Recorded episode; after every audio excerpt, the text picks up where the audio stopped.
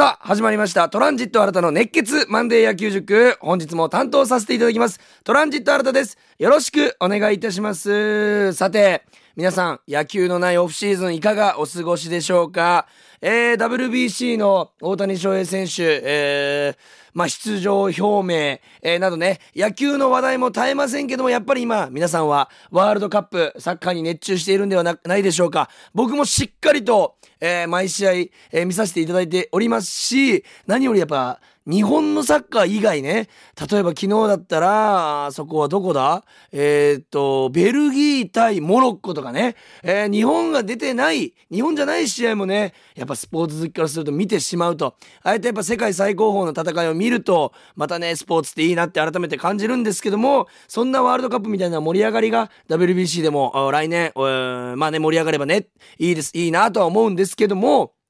まあ、えー、最近で言いますと、ホークスの、あのー、ファン感謝祭、高放祭がね、開催されるなど、あの、ホークスファンにとっては、たまらない、あのー、日がね、あったと思うんですけども、それについて、えー、お便りもらってます。今日もありがとうございます。ラジオネーム、まずは、アート部の千春さんからいただきました。ありがとうございます。えー、毎週放送楽しみに聞いています。ありがとうございます。野球はオフシーズンに突入。昨日は PayPay ドームで、ホークスファンフェスティバル高放祭が開催されました。私ももちろん参加してきました。お、いいな学園祭がテーマになっている今年のファンフェスでは、選手たちが学生服姿で登場、ダンスを踊ったり、着ぐるみを着て歌ったり、大爆笑の楽しい一日でした。リーゼントに丸メガネの栗原選手やアフロヘアの三森選手、ダンスが得意な甲斐野選手、歌の上手い川瀬選手など、日頃グラウンドでプレーする姿とは違う意外な一面を見れて、本当に楽しめました。えー、今後12月、えー、各地でホークス選手のトークショーが開かれ、新田さんが MC を担当されるそうですね。そこでお願いです。お何ですか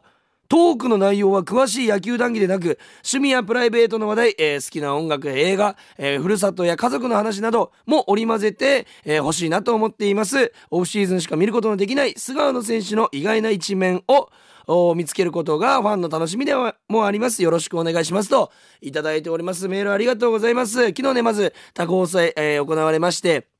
学生服とかね、なかなか選手の学生服見ることないんで、ほんとファンにとってはたまらない、えー、瞬間だったと思います。そしてこのトークショーですよね、えー、言っていただいてありがとうございます。12月3日、10日、17日、24日の毎週土曜日、えー、に各地で、えー、取り行われることがね、決まってるんですけども、まあ僕の SNS でも発信していますし、これからも発信しますので、そちらをチェック、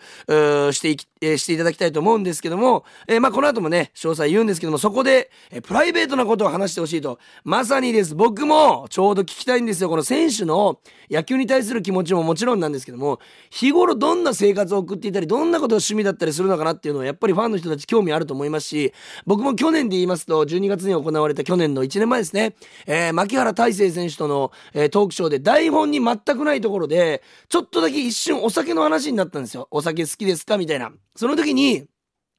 えー、何だったかな？なんかファインプレーの話を前にしてたのは2、3分だったのに、お酒の話僕8分しちゃったんですよね、牧原さんと。本当にあの、わずか30分しかないトークショーの間で8分もお酒の話をするのかってね、あのー、後で外枠の社員さん、お前好きやな、お酒の話って言われて、全然怒られるはしなかったんですけど、そのぐらいね、あの、選手の趣味、えー、は盛り上がることで、牧原さんもお酒が大好きなので、えー、その後、えー、一緒に飲みに行かせてもらった時に、お前よくあの、お酒の話持って行ってくれたねって、あの、選手たちも野球の話以外をするのも楽しいということだったので、今年も、おまあ一発目、東山直さん、その後又吉さん、で、和田剛さん、そして、えー、甲斐さんと4人行きますんで、ぜひね、この4人のプライベートなところを引き出せたらなと思いますんで、ぜひ皆さんもね、えー、遊びに来ていただけたらと思います。参加無料でございます。えー、抽選がありますけども、参加無料でございます。えー、アート部の千春さん、メールありがとうございます。そしてですね、続いて、えー、こちら、えー、ラジオネーム匿名希望さんからいただいております。新田さんのいつも君、元気なお声にパワーをいただいております。ありがとうございます。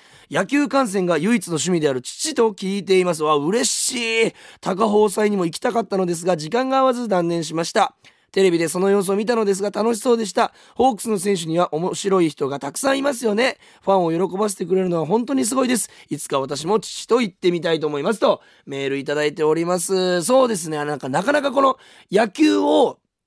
ペイペイドームに見に行くことあっても、あの、野球なしのファン感謝祭、を見に行くことで、まあ、年に1回しかないと思いますので、まあね、お時間合えば行っていただきたいですし、えー、先ほども言いましたけども、野球をしてない選手たちの表情、あ、あの選手あんなに笑うんだとか、あの選手こういうキャラクターなんだって知ってまた野球を見るのも、えー、まあ気持ちも入りますし、さらに応援したくなり、ま、なると思いますんで、ぜひ行ってみてください。そして僕のラジオ、えー、お父様と聞いてくださってありがとうございます。これからも、えー、頑張りたいと思います。いつもメールありがとうございます。さあ、このオフははですね、ある一点、一つのテーマに絞って、えー、まあ僕お話をね、させてもらっております。えー、最初は牽制の話を深くやりましたし、前回は盗塁についてね、深く話させていただきました。今日も一つテーマを絞って、えー、頑張り、えー、頑張って話していきたいと思います。ちょっとね、日頃よりさらに声がガスガス、そう思っているあなた、正解でございます。今日も一日、ありがたいことに、あの、外でロケがございまして、えー、ユニフォームの格好でね、叫んできましたんで、これからは、もっと野球にぐっと寄ったね、詳しいことを話していって皆さんと楽しんでいけたらと思います。お酒片手にカフェオレ片手に聞いてください。ながらでも構いません。じゃあ今日も始めていきましょう。プレイボールトランジット新たの熱血マンデー野球塾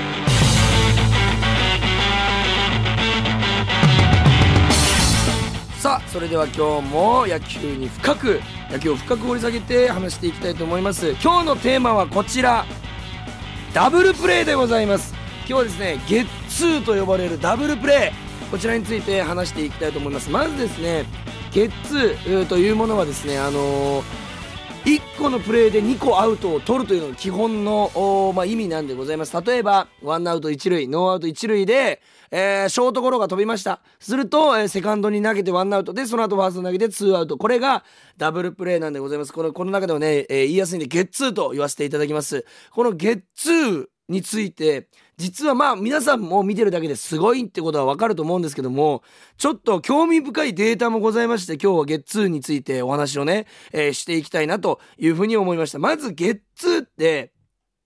えー、わずか、えー、3秒から4秒の間に、えー、バッターランナーがホーム打った後1塁を駆け抜けるんです。ってことはこの4秒以内にアウトを2個取るというのはとても難しいことなんですよ。まずバッターが打つ。でゴロが転がる。で野手が取る。セカンドに投げる。でセカンドからファーストに投げる。これが一連の動作でまあ3.5秒から4秒以内。これの以内に投げないとゲッツーで成立しない。そう考えるととてつもない短い秒数の間ですごいプレーが行われているというのが、えー、まずわかると思うんですけどもそのまず一塁ランナーーではなくバッターランナーが打った後に一塁を駆け抜ける一塁到達タイムランキングというのが2022年バージョンで発表されまして1位から20位まで、えー、出てるんですけどもこれ1位が20位かな？1位から20位かまで出てるんですけどもなんとなんとこれ聞いてください1位から20位この中の1位から16位まで全く同じ選手なんですよ。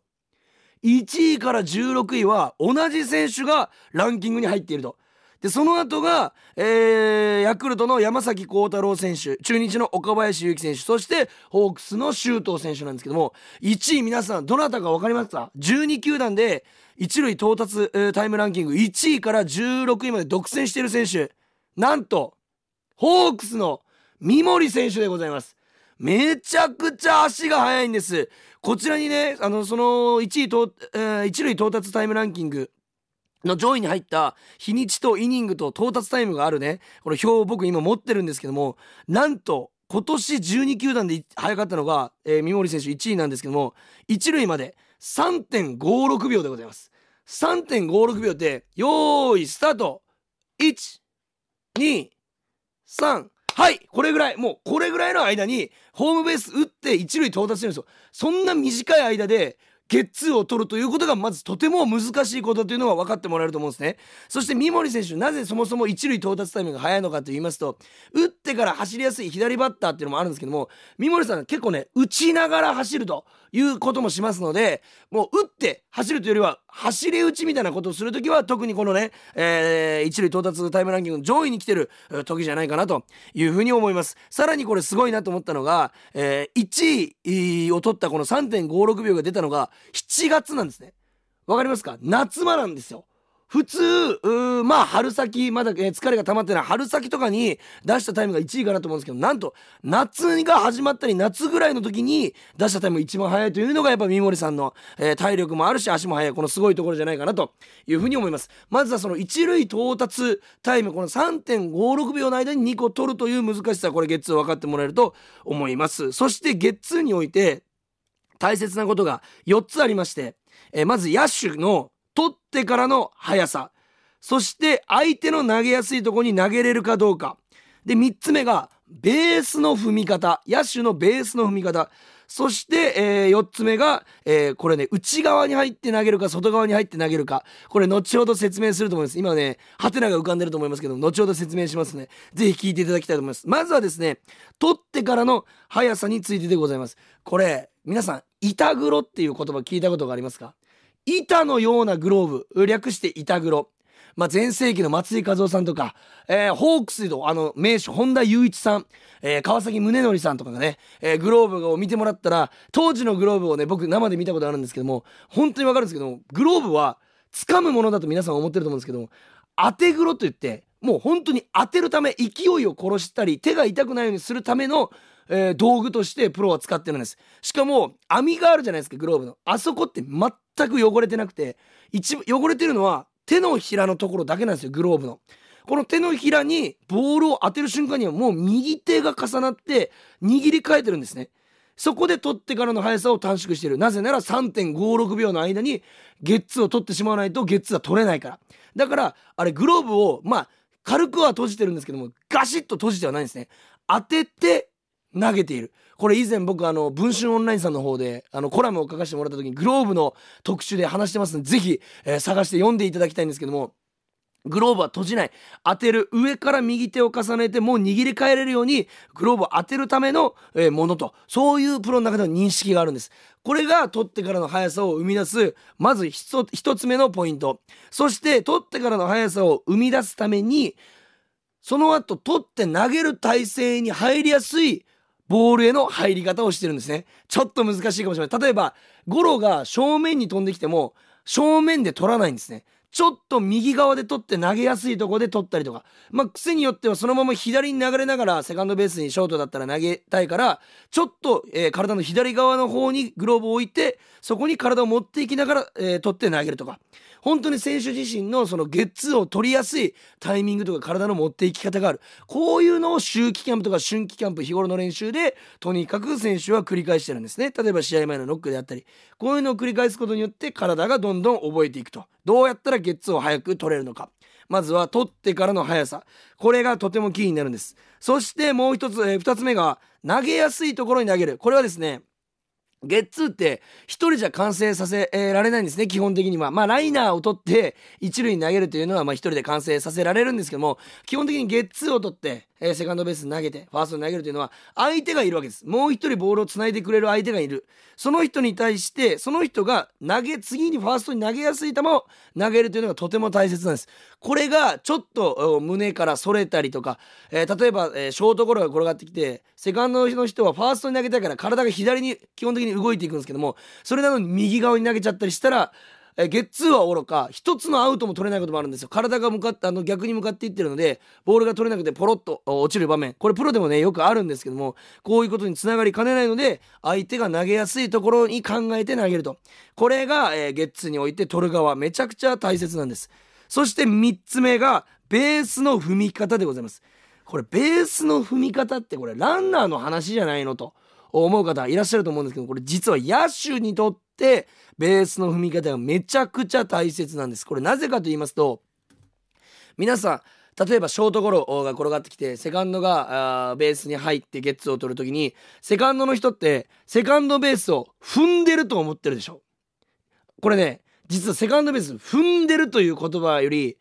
セカンドベースを蹴ってるという感覚が正しいんですね。もしくは撫でてる。これな、えー、どういう意味かと言いますとベースをバンって足で踏む感覚。これはゲッツーにおいてダメなんですよ。僕中学高校と6年間、えー、セカンドをしてまして、えー、特にねセカンドは高校時代特に極めたという自信があるんですけどもその時によくやっていた練習が投げる時にも勢いがいるのでベースを踏んでると遅くなるんですね。踏んで投げるという2個の動作がいる。ただ投げるという体の持っていくところにたまたま足元にベースがあったと。いう風に捉えて、えー、いただくと分かりやすいと思うんですけども取って投げようとする時にステップ踏むじゃないですか。そのステップ踏む右足がセカンドベースに触れていればこれってゲッツーが成立するんですよ。ベースを踏んでるから。だから投げる瞬間にバンという風にベースの角を蹴るんですね。で蹴って一塁に投げる。なので正確には踏んでるというよりは蹴るという表現が実はゲッツーって正しいんですよ。もしくは、えー、サードゴロだったら、えー、ちょっとセカンドベースから伸びて取らないといけないんでその時は踏むという感覚なんですけども、えー、ショートゴロの時もしくはセカンドがゴロでショートにトスする時ショートもセカンドも実はセカンドベースあれ蹴ってるという動作が行われてるんです。これね。たまにゲッツーが完成した時に、えー、野球中継とか、あでも、まあ、例えばサブスクのね、あの、スローモーションとかでもそうですけども、スローモーションであの、セカンドショーとかどんなセカンドベースへの入り方っていうのがね、スローで流れますんで、それの足元に注目して見ていただくと、見てください。踏んでないです。蹴ってますから、皆さん。スパイク足の先っぽの方でベースをポンと蹴るもしくは上を撫でてるような感覚で投げてますんでこれね見たらめちゃくちゃ面白いんで是非チェックしてみてほしいと、えー、思いますそして4つ目がそのベースを踏んで、まあ、もしくは蹴ってファーストに投げる時にランナーよりえー、内側に入って、えーピッチャー側に入ってファーストに投げるのか、ランナーより外側、ライト側に、えー、それてファーストに投げるのか。これは、えー、一塁から二塁、えー、のベース上、線上を結んだところってランナーが走ってるんですよ。なので、その線上の上で取ってしまうと、えー、一塁に投げるときにランナーに当たってしまうんですね。なんで、避けるという動作が必要なんです。だからこそ、えー、ベースより内側、え、ダイヤモンドの内側に入ってファーストに投げるか、ダイヤモンドの外側で、え、一塁に投げるか。これがとても大切になってくる。なので、例えばショートゴロが転がってきたときに、セカンドの、え、選手は、内々とか、外外うと例えばピッチャーゴロだっても内内外外っていう風な声かけが常に実はあのプロ野球でもそうですもちろん高校野球も大学野球も全ての野球選手の中で行われてるんですねその声かけが。その内側か外側を間違うと、えー、まあ、なんていうんですかね、ランナーにぶつかっちゃったりとか、送球がそれたりしてしまう。なんで、ファーストからもう内とか、外っていう声が流れてきて、えー、実は3.56秒の間にゲッツが完成していると。いろんな人の声かけ、えー、そして細かい技、技術、まあ技ですね、えー、そしてプレー、えー、などが重なって一個のゲッツーが完成していると。なんで、僕はよくあのシートノックといって試合前のノック、えー、でゲッツーとかをね練習してるんですけどもそれを見ながら生ビールをあのドームで飲むのが相当楽しいんですよ。本当にねノックでお金取れるんですプロ野球選手って。それぐらいあの見物のプレーが行われていますのでぜひ試合をね早めに行ってみたりとかキャンプ行ってみたりした時はえもしくはあまあスローモーションでね、え、野球中継流れている時はそういうところにも注目して見ていただけるとまたね変わった野球の見方楽しい野球の見方が、え、できると思いますんで、え、ゲッツー取ってからの速ささあどこで取ってますか体のそして投げやすいところに投げてますかと相手の胸に向かって投げてますかとベースを踏んでるんじゃない蹴ってないっていうのをちゃんと蹴ってるんだよっていうのをちゃんと見る。そして内今内側に入って投げたと今外側に入って投げたとかね三森さんが今わざと外側で投げたなとか今宮さん今の体勢で内側入んの？とかそういうところを見てもらうとまあプロ野球選手のボディバランスの凄さとかそういうのも分かりますんでぜひ皆さん注目してゲッツーただ2個のアウトを取ってるだけじゃないこの3.56秒の中に凄まじい、えー、クオリティの高いプレーが詰め込まれているというのを皆さん知ってもらえたら、またね、一味も二味も変わった野球の見方できると思います。ぜひ皆さんこれからは注目して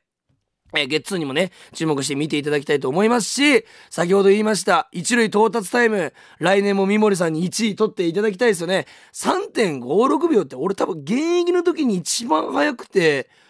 4秒以内ギリギリとかじゃなかったかな。これって、本当にあのタイムを言いますと、1位が3.56、2位が3.59、で、20位の周東さんでも3.7という風に、結構詰まってるんですよ。本当に0.01秒、0.001秒の世界で、えー、ゲッツーって決まってるので、ただこれを1位から16位まで独占する三森さん、さすがでございます。ぜひね、そちらにも注目して、えー、来シーズン見ていきたいなという風に思います。今日はゲッツーダブルプレイの特集でございました。ありがとうございました。さて、ここからはお知らせに参りたいと思います。えー、冒頭でもお話ししました、えー、今年も、えー、12月の毎週土曜日、えー、12月3日、10日、えー、17日24日、毎週土曜日にホークス選手とのトークショーを開催、えー、します、えー、こちらですねホークスキャラバンと言いまして、えー、日頃のまあワンシーズン活躍した選手の、えー、生の声をね、えー、ファンの方に届けようということで各地で行われます。まず、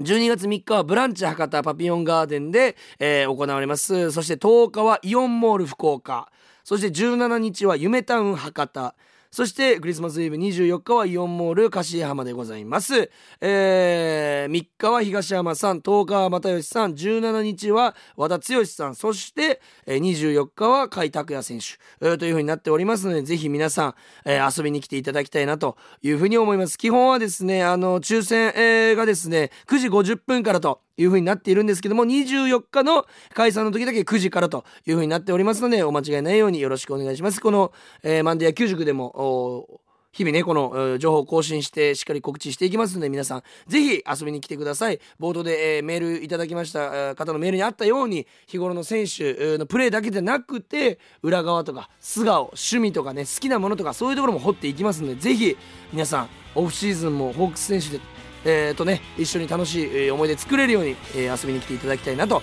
いうふうに思います、えー、そしてですねこのマンデー野球塾皆さんと一緒に、えー、作らせていただいております。オフシーズンもたくさんメール、えー、いただいておりますがさらにね、えー、メールいただいて質問とかねこういうこと話してほしいというのを募集しますんで、えー、まあ何でも本当気軽にメールを送っていただけたらなというふうに思います。メールアドレスは kor.rkbr.jp kor.rkbr.jp でございます。たくさんのメールお待ちしております。それでは今週もえー、まあね例えば移籍情報とかそういう楽しみもございますんで皆さん野球そしてサッカーも応援しつつ1週間スポーツで楽しんでいけたらなというふうに思います。今日も聞いていただきありがとうございました。それでは、えー、また来週でございます。ゲームセット。